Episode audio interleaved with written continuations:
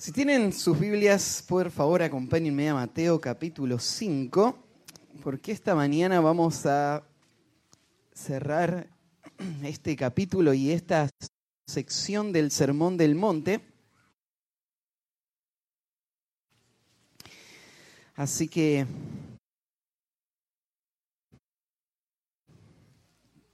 vamos a leer en un momento ahí a partir de el versículo 43.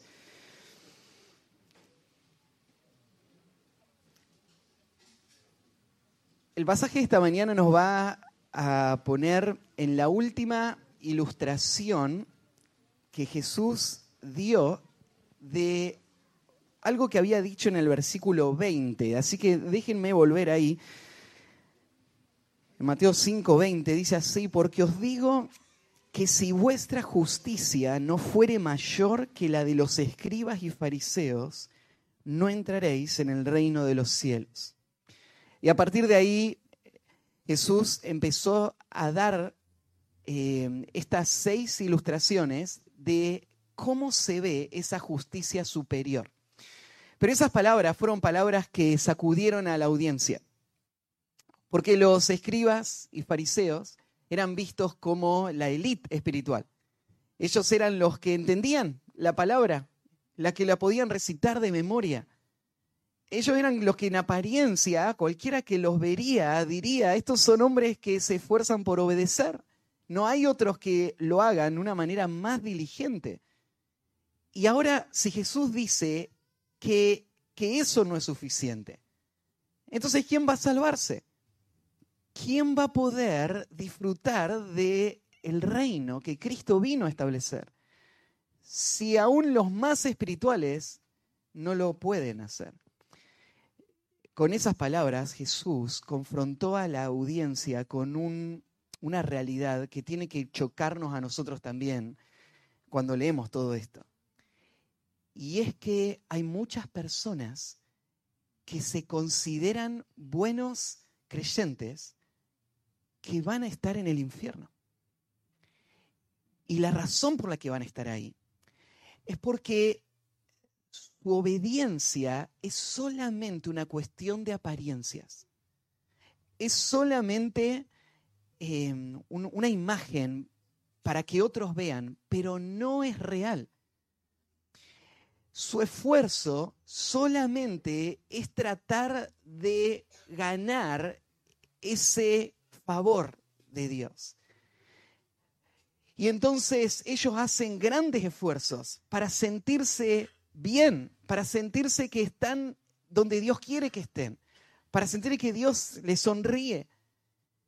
Pero nunca han entendido que nada de lo que hagan jamás podría complacer a Dios.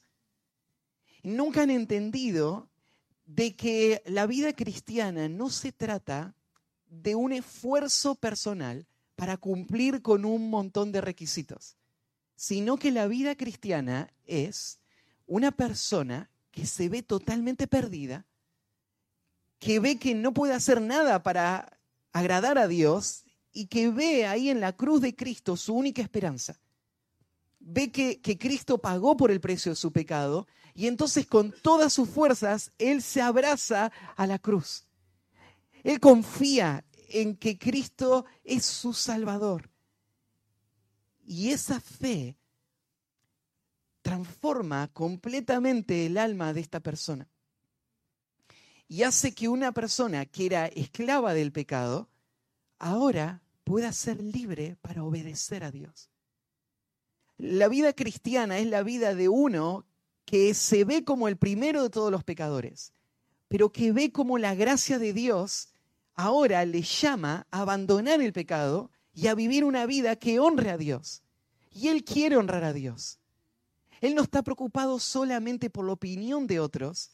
Él no se cree eh, que merece el favor de Dios, pero Él se va a esforzar ahora con todas sus energías para agradar al Dios que le salvó. Y ahora, como tiene un nuevo corazón, Él tiene el poder para hacerlo. Y entonces la justicia que esta persona va a vivir es una justicia que nadie en este mundo jamás podría lograr con sus propias fuerzas. A eso se refiere Jesús. Él dice que a menos que tengamos esa justicia, no podemos disfrutar de sus bendiciones, del reino que Él vino a establecer. Para que esto no quede como un tema muy general y muy lejos, Jesús lo trae y lo pone en forma muy práctica para que vos te pares al lado de estos, de estos ejemplos y vos te evalúes y vos veas si vos sos uno de los que tienen esta justicia o no. Y cuando Jesús nos da estos ejemplos, nos confrontan. Porque ninguno de nosotros estamos donde quisiéramos estar. Pero todos los que estamos en el reino, todos los que hemos sido salvados por gracia, podemos ver estas marcas en nuestra vida. Y podemos ver nuestro deseo de vivir esta justicia. Y podemos ver un progreso que nos va llevando cada día más a que se vea esto que Jesús está señalando acá. Aún hay mucho por recorrer, pero esta justicia se ve. Esto es lo que somos en Cristo. Si no somos esto, entonces estas palabras de Jesús son para nosotros. No entraréis en el reino de los cielos. Sin importar hace cuánto estás en la iglesia, sin importar si sos miembro de la iglesia, sin importar cuánto sabés de la escritura, sin importar cómo, qué posición tenés o qué otros piensan de vos. Jesús dice que si no están estas marcas, entonces vos no estás en su reino. Dentro de los ejemplos, hoy llegamos al último. Em, el último ejemplo tiene que ver con el amor. Y como ven en muchas de sus Biblias, hay un solo título, el, el, párrafo que estudiamos la última vez, y este están como agrupados porque están relacionados. La, última vez hablamos acerca de la venganza y veíamos que los que son parte del reino de Dios, por amor, no van a tomar represalias contra los que les persiguen y les maltratan. Y hoy vamos a hablar un poquito más acerca del amor. Cuando veamos el pasaje esta mañana, yo creo que nuestro corazón se va a sacudir porque este pasaje nos muestra la esencia de lo que es ser un cristiano y cómo se ve un cristiano en una forma tan cristalina y tan, eh, eh, tan visible que, que este pasaje sirve a este propósito que hemos estado viendo, expone el corazón y la verdadera condición del corazón. Ahora, un verdadero hijo de Dios, cuando vea este pasaje que vamos a leer ahora, no va a pensar, uy, me tengo que esforzar más para amar de esta manera a mis enemigos. Un verdadero hijo de Dios no va a pensar así. ¿Por qué? Ya explicamos antes, nadie sobre la faz de la tierra puede vivir lo que Jesús dice acá. A no ser que la gracia de Dios esté obrando en ese corazón y haga posible lo imposible. Entonces, lo que un verdadero creyente hace cuando lee un pasaje como este es, soy un pecador miserable. Merezco la ira de Dios. Jamás habría en mi corazón lo que se describe acá. Pero por la gracia de Dios, yo me aferro a la cruz, confío en el poder que Dios tiene para transformar el corazón y hacer posible esto, que yo no lo podría hacer de otra manera. Y como sé que Dios salva a los pecadores, y como sé que Dios puede hacer esto en mi vida, entonces por la fe voy a obedecerlo, aunque sé que es imposible. Esto es lo que un verdadero hijo de Dios hace frente a estos pasajes, porque este pasaje que vamos a leer es algo imposible para este mundo. Es imposible para la carne, es imposible para el corazón. Acá Jesús entonces va a describir cómo se relaciona un hijo de Dios con otros y va a hablar de la extensión a donde llega el amor. El título del mensaje de esta mañana es Un amor fuera de lo normal. un amor fuera de lo normal. Cuando leamos el pasaje ahora vas a darte cuenta por qué puse este título. Y es que Jesús va a demostrar que el Hijo de Dios va a vivir en una manera que lo va a separar y lo va a distinguir de todo el resto de la humanidad. Y ese amor que el Hijo de Dios tiene es un amor que nadie puede tener más que solamente un creyente. Vamos a ver cuál es la clase de amor que tienen los creyentes entonces. Y dice el versículo 43, oíste que fue dicho, amarás a tu prójimo y aborrecerás a tu enemigo. Pero yo os digo, amad a vuestros enemigos, bendecid a los que os maldicen, haced bien a los que os aborrecen y orad por los que os ultrajan y os persiguen, para que seáis hijos de vuestro Padre que está en los cielos, que hace salir su sol sobre malos y buenos, y que hace llover sobre justos e injustos. Porque si amáis a los que os aman, ¿qué recompensa tendréis? ¿No hacen también lo mismo los publicanos? Y si saludáis a vuestros hermanos solamente, ¿qué hacéis de más? ¿No hacen también así los gentiles? Sed pues vosotros perfectos, como vuestro Padre que está en los cielos es perfecto. Puedes percibir en este pasaje lo profundas que son estas palabras. Esto es uno de los pasajes en donde encontramos el corazón y la esencia de lo que significa vivir la vida cristiana en una forma sumamente clara. Es más, creo que aún de todo lo que Jesús enseñó, este pasaje se eleva como una gran cima, una gran montaña, en la altura de estos pensamientos de qué significa vivir como un verdadero hijo de Dios. Y este pasaje va a describir la clase de amor que, que marca a un verdadero hijo de Dios. Un amor fuera de lo normal. Vamos a ver cinco conceptos, si nos da el tiempo. Si se nos acaba el tiempo, lo voy a parar y lo vamos a terminar después. Pero arrancamos con el primer concepto. dice así, un amor fuera de lo normal, en primer lugar, en una sociedad que no entiende lo que es amar. Un amor fuera de lo normal en una sociedad que no entiende lo que es amar. Como en todos los demás ejemplos, Jesús va a arrancar confrontando las ideas distorsionadas que la gente de esa época tenía sobre ese tema que él va a tratar. Y en este caso hace lo mismo. Arranca con estas palabras que viene repitiendo una y otra vez, oíste que fue dicho. Y acá Jesús está hablando de lo que la gente de ese tiempo pensaba por las enseñanzas que estaban recibiendo. Por siglos, la nación de Israel había sido instruida por expertos que agarraban el Antiguo Testamento y todos los sábados se los predicaban.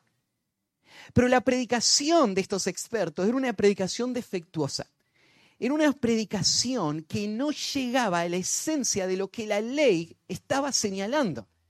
Y esta predicación lo único que había generado era una sociedad que se sentía segura con una justicia que era superficial. Y gente que se creía salva moría Iba al infierno constantemente por maestros que le hablaban en una forma superficial de sus pecados. Y Jesús llega y confronta eso.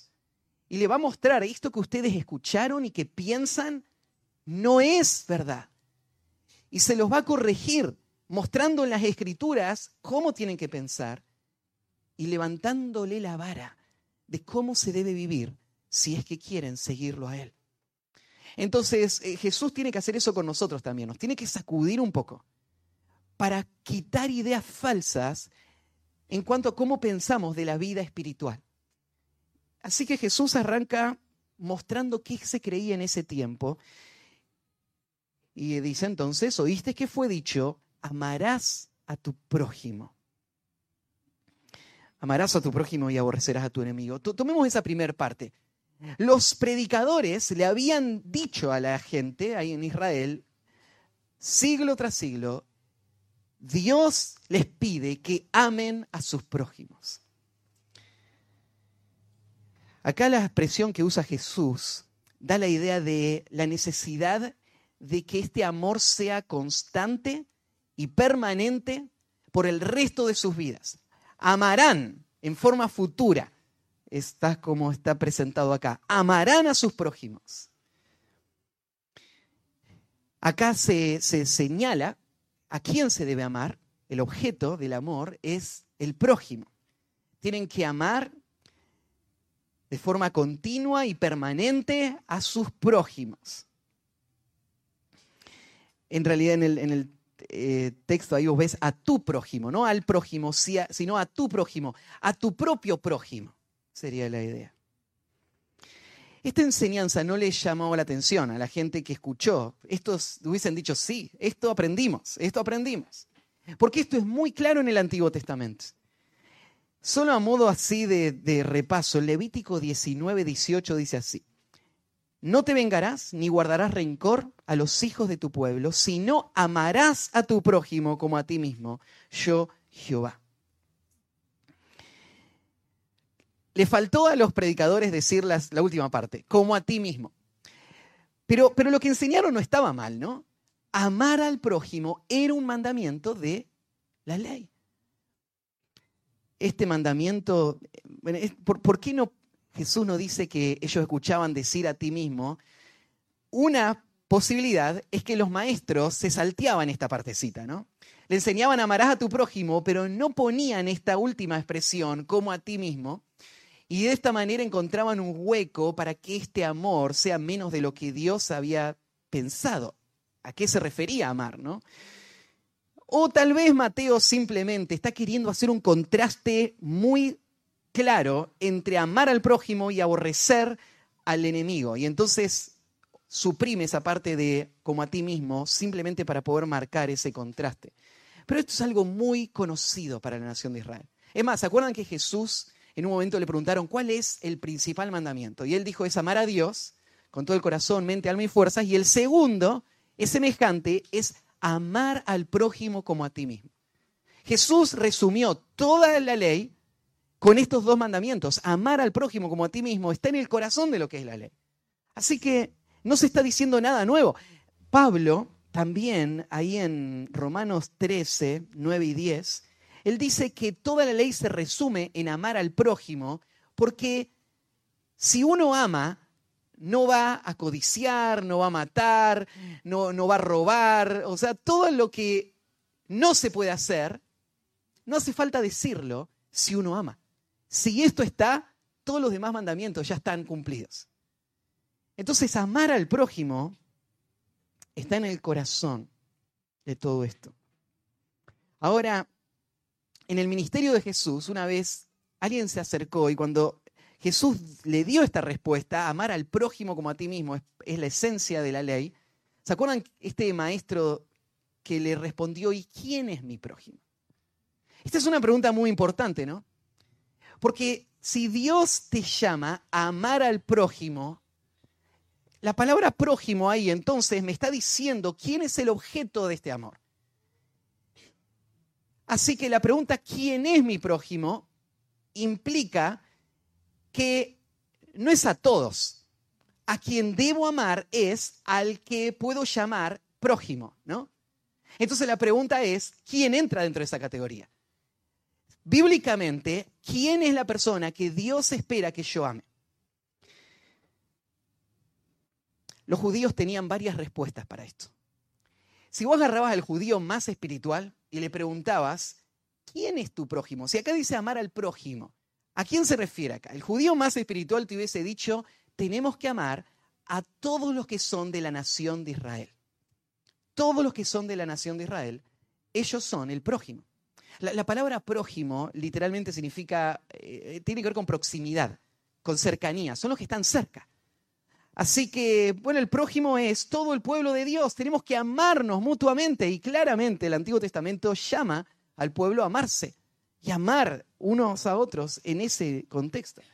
Entonces el judío pensaba de esta manera, hay que amarnos entre nosotros como pueblo. Después había algunos que dicen, bueno, pero igual toda la nación, toda, toda, no sé. Porque no con todos tenemos la misma relación, ¿no? Entonces, amar al prójimo son las personas que están más cerca de quién soy yo. Amar al prójimo significa amar a aquellas personas dentro de la nación de Israel con las que compartimos, con las que pensamos igual, con las que sentimos eh, lo mismo y con ellas sí voy a entregarme por completo, voy a amarles. Muchos pensaban de esta manera. Otros, los más extremos, los líderes religiosos, cuando pensaban en el prójimo, ellos pensaban, el prójimo es toda persona que obedece la ley y vive de acuerdo a los principios de Dios. A ellos los tenemos que amar. Entonces, no a toda la nación de Israel, no a todos los que nos llevamos bien, sino solamente a los que son celosos por la palabra de Dios. Ellos son nuestro prójimo.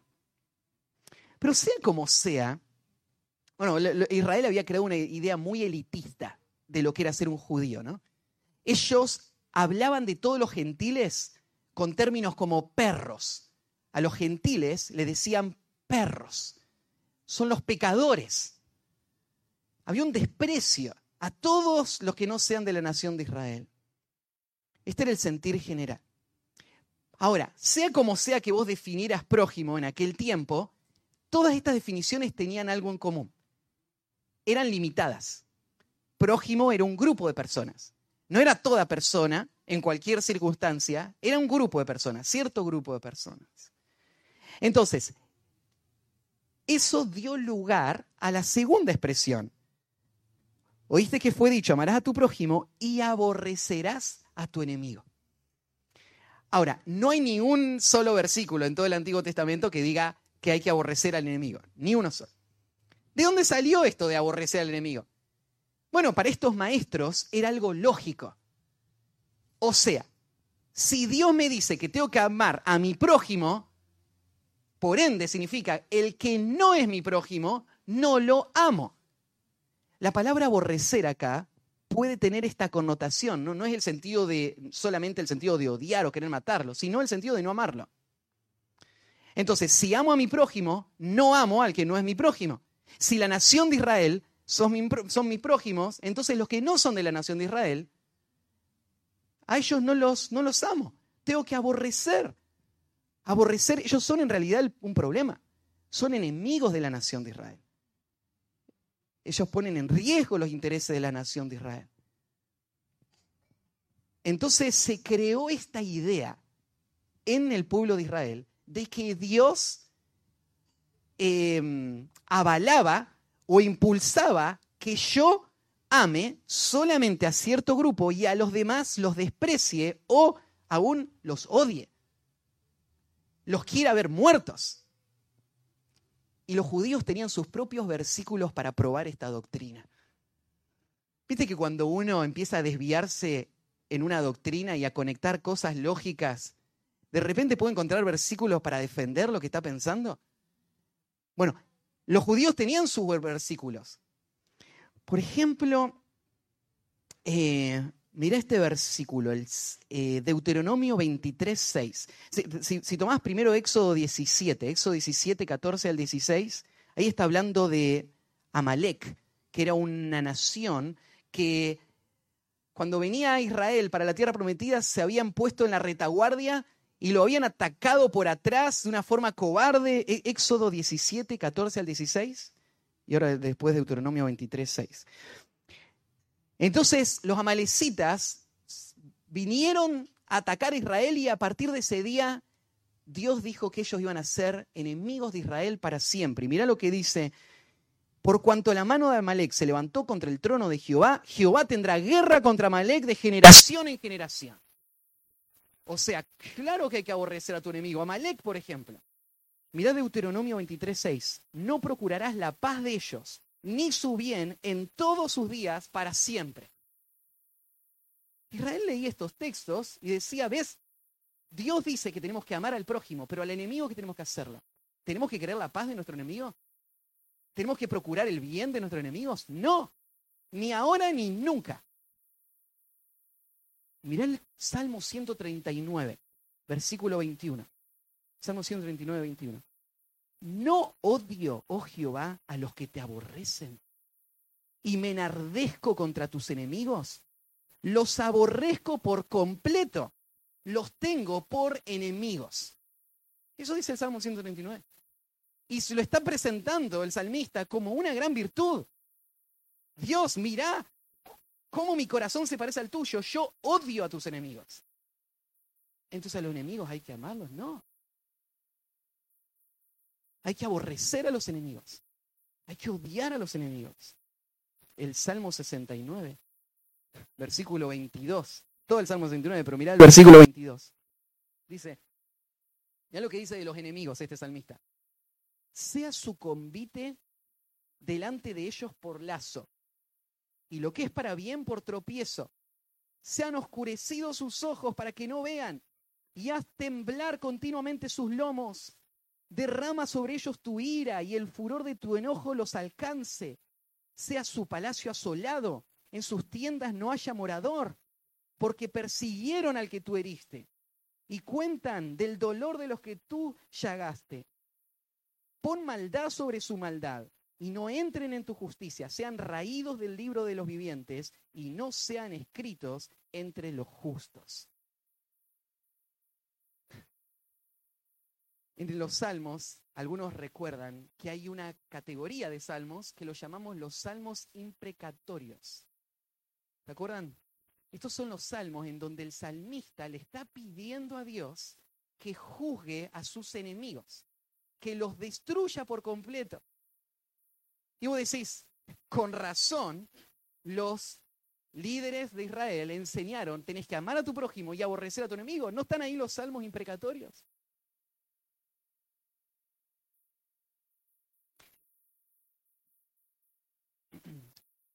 tenemos que entender algo en cuanto a estos salmos. Estos salmos no tienen que ver con venganza personal.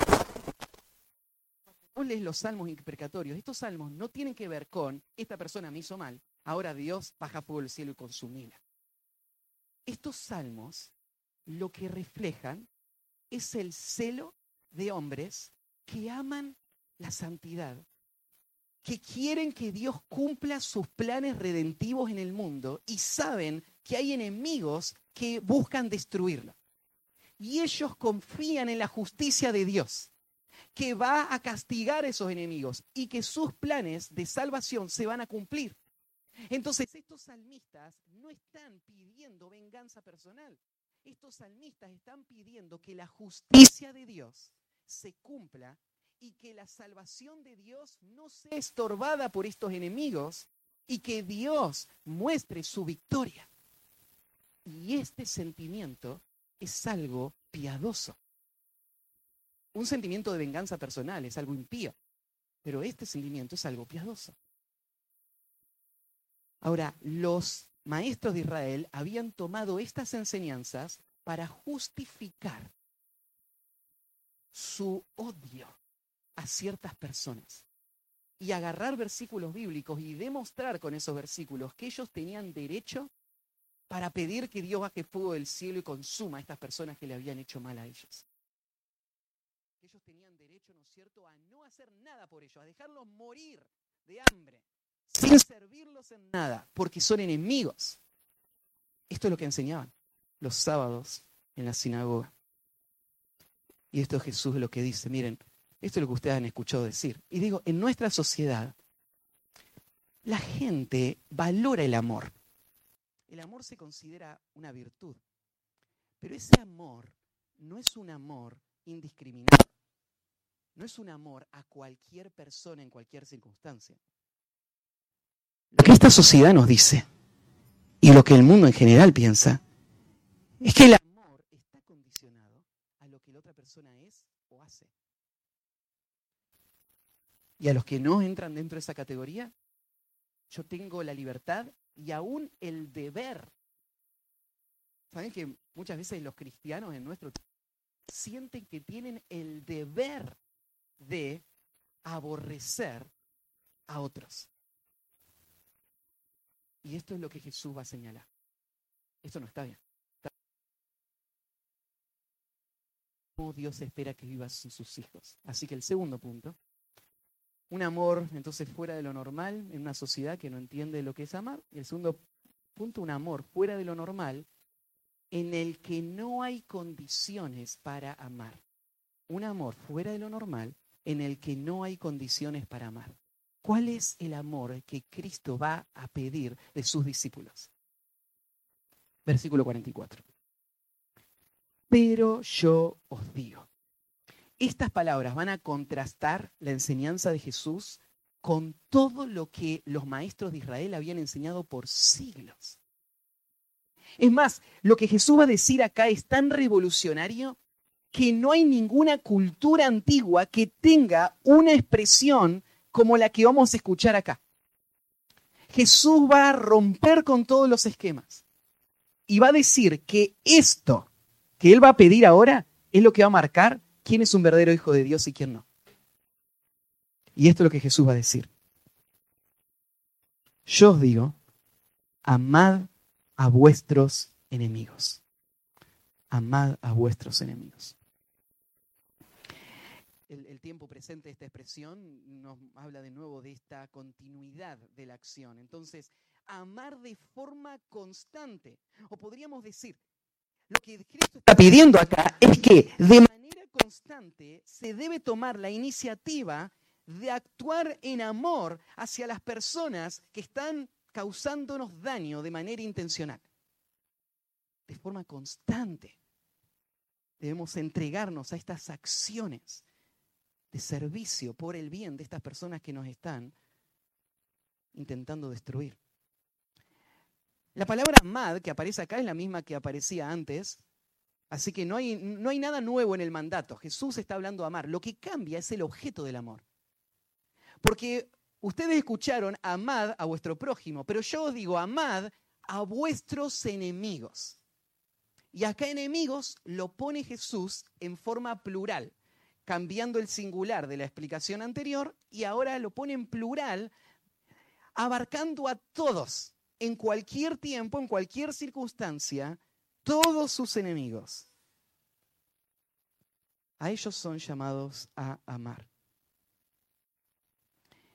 Em, ahora, cuando Jesús usa esta expresión de amar al enemigo, lo que Jesús está pensando no es solo al enemigo, ¿no? Pero el amor al enemigo va a ser lo que distinga al creyente.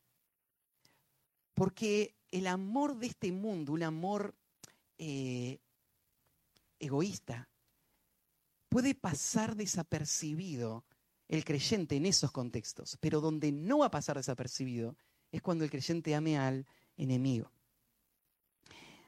Cuando Jesús diga esto, amar al enemigo, lo que Jesús en realidad está señalando es que el amor que marca un hijo de Dios es un amor que abarca a toda persona en cualquier circunstancia. Ahora, se viene esta pregunta es posible amar de esta manera.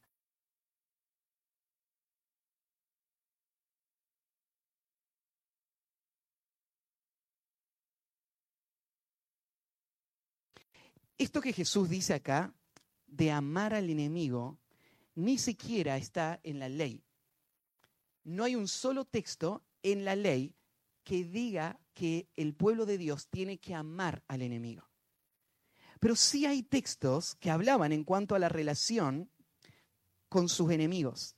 Por ejemplo, eh, en Éxodo 23, versículos 4 y 5, se habla de un enemigo que tiene un asno, un buey o un asno, y se le escapa. Y vos lo encontrás. ¿Qué tenés que hacer? Llevárselo. Lo mismo que harías por tu amigo tenés que hacerlo también por tu enemigo. En la ley hablaba de, enemigos que pierden sus cosas y vos vas y se las devolvés. También ahí mismo habla, ¿no es cierto?, de un, un, un asno que está aplastado por una carga. Y vos pasás y lo ves. Y es tu enemigo que está ahí, con el asno aplastado con la carga. Lo que haces, parás y le ayudás a levantarse. En términos modernos ves que está con la rueda pinchada, ¿no es cierto? Y parás a tu enemigo que te quiere destruir y le ayudas a cambiar la rueda. Lo mismo que harías por tu amigo, lo haces también por tu enemigo. En, Proverbios 25, 21, mira lo que dice del enemigo. Dice, si el que te aborreciere tuviere hambre, dale de comer pan. Y si tuviere sed, dale de beber agua. Porque ascuas de fuego amontonás sobre sus cabezas y Jehová te lo pagará. Mira, aún la ley no daba ningún justificativo para aborrecer al enemigo. Esto había sido una distorsión de los fariseos. La ley lo que decía es, a tu enemigo tenés que tratarlo con el mismo cuidado que a tu amigo. Hacer las mismas cosas. Pero acá Jesús va a usar otra expresión. Una expresión que lleva esto aún mucho más allá. La expresión es, no, es solamente que a tu enemigo tenés que hacer algo para servirlo. Lo que tenés que hacer es amar a tu enemigo. Amar a tu enemigo. Ahora, ¿qué es esto de amar al enemigo?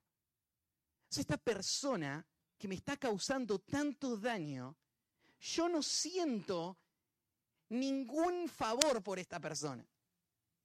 ¿Cómo Jesús me va a pedir que lo ame?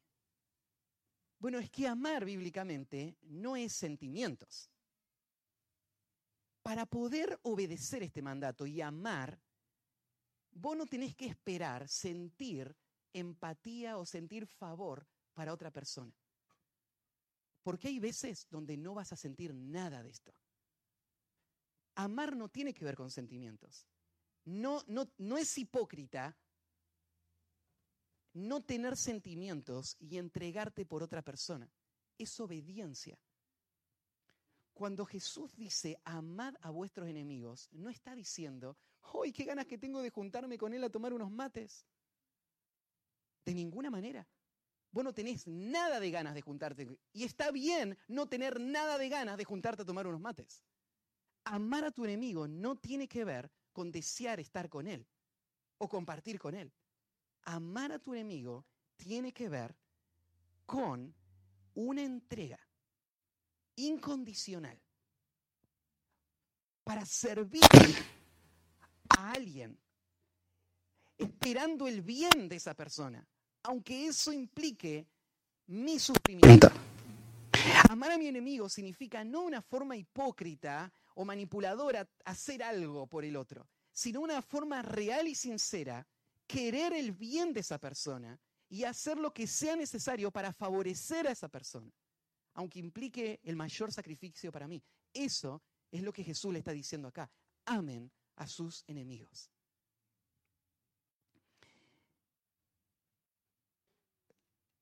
Hay otra expresión, sigue, ¿no es cierto? Bendecida a los que os maldicen, haced bien a los que aborrecen y orar por los que os ultrajan.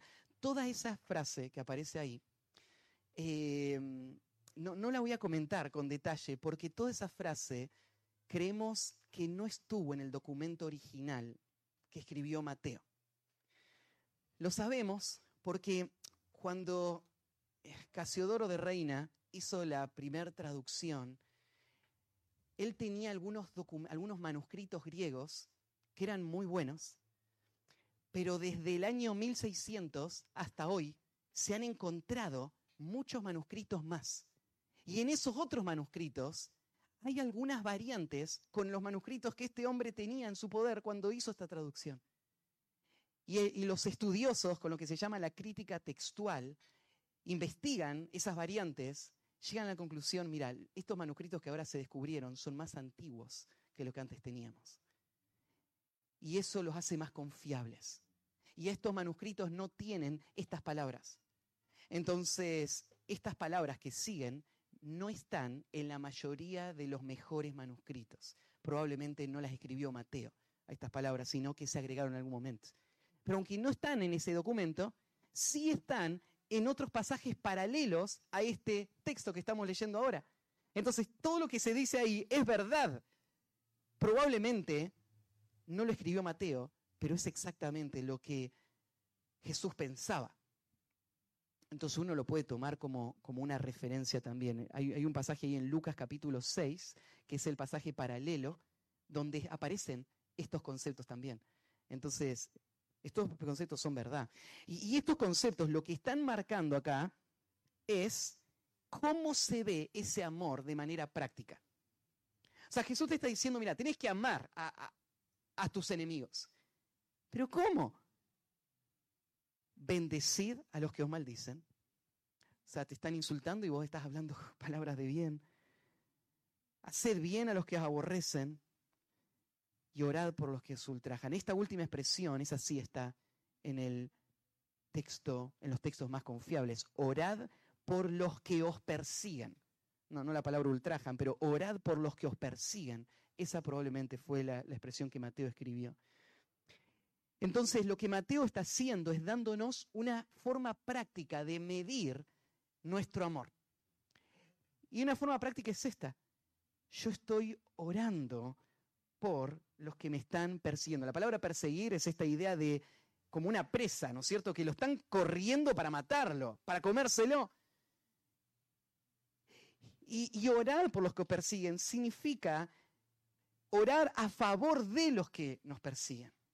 Si yo creo que Dios es la fuente de todo bien, entonces voy a interceder para que Dios derrame del cielo sus mayores bendiciones y traiga el mayor bien imaginable a esta persona que me quiere ver muerto. Obviamente, si yo estoy orando por el bien de esta persona, significa que yo estoy dispuesto a hacer el bien para esta persona, porque yo quiero el bien de esta persona y lo voy a buscar con todas mis fuerzas. Y eso se va a ver reflejado en que yo estoy orando constantemente por esta persona. No con una oración de juicio y destrucción, obviamente, estoy orando a favor de esta, esta preposición que se usa ahí eh, orar por los que os persiguen, esa preposición tiene el sentido de a favor de los que os persiguen. Entonces, lo que está mostrando acá Mateo es que el amor que Cristo está pidiendo que tengamos por los enemigos tiene que ser práctico. No puede ser un amor teórico. No puede ser un amor solamente de, las ideas. Tiene que ser un amor que se vea en las acciones. En el pasaje paralelo de Lucas, Mira, les leo, en Lucas 6, 27 dice así. Pero a vosotros los que oís os digo, amad a vuestros enemigos, haced bien a los que os aborrecen, bendecid a los que os maldicen y orad por los que os calumnian. Acá Lucas sí usa estas otras expresiones y son todos conceptos muy prácticos. Fíjate, haced bien hacer bien. ¿Qué sería algo bueno que esta persona necesita por la que yo puedo a la que yo puedo servir? Eso es lo que Dios está pidiendo que hagas por tu enemigo. Em, ahora, esto que Jesús está pidiendo de amar a nuestros enemigos, de nuevo, es algo imposible humanamente. Porque naturalmente vos estás pensando en tus propios deseos y tus propios intereses. Mira, te digo, hay una sola forma en la que vos podés amar a tus enemigos. Hay una sola forma en la que vos podés amar incondicionalmente, sin tener nada que ver con lo que la persona sea o haga, sino que a partir de tu propio corazón vos puedas ofrecer ese amor incondicional. Hay una sola manera en la que lo puedes hacer y es muriendo completamente a vos mismo. Si vos no morís a vos mismo, vos no podés amar de esta manera. La única manera es olvidarte de vos mismo y pensar solamente en otros. digo, este pasaje demuestra es uno de los pasajes que demuestra lo absurdo que es el concepto, para poder amar a otros tenés que amarte vos primero. Ese concepto es totalmente absurdo y antibíblico. Y te digo, ¿por qué?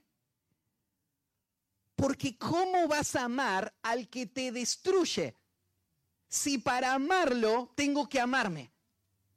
O sea, si yo me estoy amando, el que me destruye no lo puedo amar.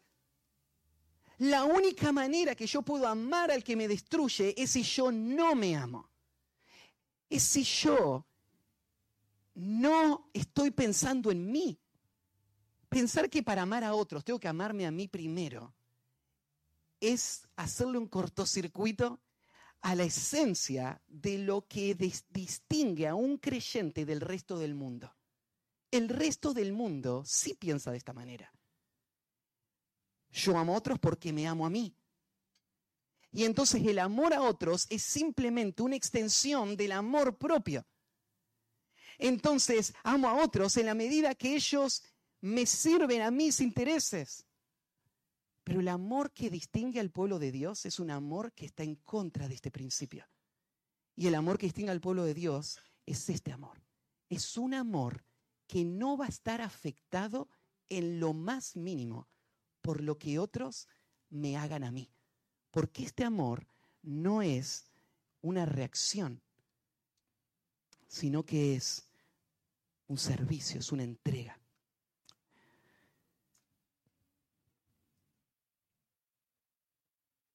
Un amor fuera de lo normal. Déjenme darles un punto más y vamos a dejar el resto para el final. Un amor fuera de lo normal, en tercer lugar, en el que se vea al Dios que modela cómo amar.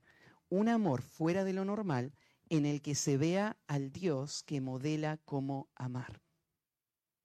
Este amor fuera de lo normal que Dios, que Jesús está pidiendo de sus discípulos, es el amor que va a reflejar la manera en la que Dios ama. Y lo va a decir Jesús en el versículo 45. Van a amar de esta manera a sus enemigos para que seáis hijos de vuestro Padre que está en los cielos, que hace salir su sol sobre malos y buenos y que hace llover sobre justos e injustos. Este para que seáis hijos no está diciendo Jesús que si vos querés ser un hijo de Dios, tenés que forzarte para amar como Dios ama. Porque eso es lo opuesto a lo que Jesús está diciendo. Nadie puede amar como Dios ama, a menos que tenga el ADN de Dios, a menos que haya sido hecho un hijo de Dios. Y entonces cuando fui hecho un hijo de Dios, el que yo ame tal como Dios ama es una evidencia de que yo realmente soy un hijo. Solamente los que aman como Dios ama pueden saber que son hijos de Dios. Eso es lo que está diciendo Jesús acá. Para que seamos hijos de Dios, para que seamos hijos de vuestro Padre que está en los cielos, fíjate cómo lo expresa, ¿no? Para que sean hijos de vuestro Padre. ¿Cómo voy a ser hijo del que ya es mi Padre? ¿Cómo es esto? No, no, Jesús está diciendo, Él ya es tu Padre, pero para que se vea que sos hijo de tu Padre, son las expresiones, ¿no es cierto?, que nosotros decimos, este es hijo de, hijo de Juanchi, ¿no es cierto?, decimos. ¿Por qué? ¿Qué queremos decir? No es que estamos poniendo, ¿será hijo o no será hijo? No, es que vos lo ves que hace lo mismo y la expresión significa tal cual, tal palo, tal astilla, decimos nosotros. Es hijo de Juanchi o es hijo de la persona. Jesús está diciendo esto, para que seamos hijos del Padre de los que está en los cielos, tenemos que amar como Él ama. Cuando amamos de esa manera, Él se refleja en nuestra vida. Em, lo que Jesús está diciendo es que muchos de los que se consideran hijos de Dios no lo son. Muchos de los que se consideran hijos de Dios no lo son verdaderamente. Pero los que aman a sus enemigos, ellos demuestran serlo verdaderamente. Para que sean hijos del Padre que está en los cielos, tenemos que amar a nuestros enemigos. Es un estudio apasionante, pero muy extenso, el poder ver la manera en la que Dios ama. Pero la manera que Dios ama trasciende, o sea, va mucho más allá de nuestra comprensión. La extensión de su paciencia. El precio que Él está dispuesto a pagar para servirnos al dar a su Hijo para morir por nosotros. La pasión con la que Dios extiende sus brazos todos los días a un pueblo rebelde y contradictor. El amor del corazón de un Dios que no quiere que ninguno se pierda, sino que todos procedan arrepentimiento y aquellos que le odian, que se rebelan contra Él, que destruyen su creación. Él se extiende apasionadamente y envía a sus misioneros a que le lleven el mensaje de salvación a quienes estas personas asesinan. Y Dios es paciente. ¿Cuánto amor hay en Dios? Ese amor es el amor que Dios, que Cristo espera que haya en sus hijos. Es el mismo amor. Acá Jesús usa solamente una ilustración simple para que veas la clase de amor con la que Dios ama. Dice, este Dios que ama de esta manera es el Dios que hace salir su sol o sea, el sol es suyo. Y Él hace que el sol salga. Esto no es algo natural y cíclico nomás. Es Dios que hace salir su sol sobre malos y buenos, sobre los que le aborrecen y le rechazan. Dios mismo derrama sobre sus criaturas sus más ricas bendiciones, estos beneficios naturales, porque verdaderamente los ama. Dios se complace en servirles, aunque ellos le odian. El mismo sol sobre malos y buenos y hace llover sobre justos e injustos. Esta expresión sol y, sol y lluvia es la, necesidad básica para que todo prospere y se desarrolle. Eh, ahora vos decís, pero vos Matías me decís que Dios ama, pero ¿no habla también la Biblia de un Dios que destruye a sus enemigos, que va a juzgar al fin de los tiempos a todos, que va a mandar a gente al infierno por toda la eternidad. Bueno, tenemos que distinguir entre estos juicios o estas expresiones de ira judicial de Dios, en donde Dios como un juez justo tiene que hacer justicia y retribuir el pecado. Pero a un nivel personal, el corazón de Dios no está buscando venganza. El corazón de Dios no quiere la muerte del impío. Él quiere que el impío se arrepienta. Pero claro, en Dios no solamente está este aspecto personal, Él está también funcionando como el juez de toda la creación y Él va a destruir a los impíos. Entonces, en nuestro corazón, nosotros amamos la justicia, queremos que Dios traiga el castigo que merece el, impío, sí. Pero en el otro lado, las enseñanzas falsas de los fariseos habían distorsionado este carácter amoroso y bondadoso de un Dios que hace salir el sol todos los días. ¿Qué muestra más clara necesitamos que esa de un Dios que ama? Esto que está mostrando acá es, mira, Dios hace salir el sol sobre justos e injustos. A Dios no le importa si es justo o injusto. Porque su bondad no está condicionada por la condición moral de la otra persona, por sus acciones, ni por nada, porque surge de su carácter. Esa es la clase de amor que Dios quiere que entreguemos por otro. Y quiero cerrar con esta reflexión. ¿Podrías examinar tu corazón un instante? y pensar cuánto las demás personas condicionan la manera en la que vos amás. ¿Cuánto condicionan? Porque si ellas condicionan la manera en la que vos amás, esto no es el amor del Padre que está en los cielos. Y quiero decir esto, otra cosa. Si vos examinás tu vida podés detectar en tu vida algún parecido con el amor del Padre Celestial o no. Aún en niños uno mire y dice, uy, se parece, es igual. Y otro, bueno, no se parece tanto, pero hay algo, es, hijo del Padre, sin duda. ¿no? A veces entre los creyentes podríamos pensar así. Claro, la madurez te va llevando a parecerte más y más y más, pero todo creyente se parece algo Padre Celestial. Si vos no ves esta clase de amor, Si vos no podés detectar en tu corazón un amor que no depende de otros, ni de las circunstancias,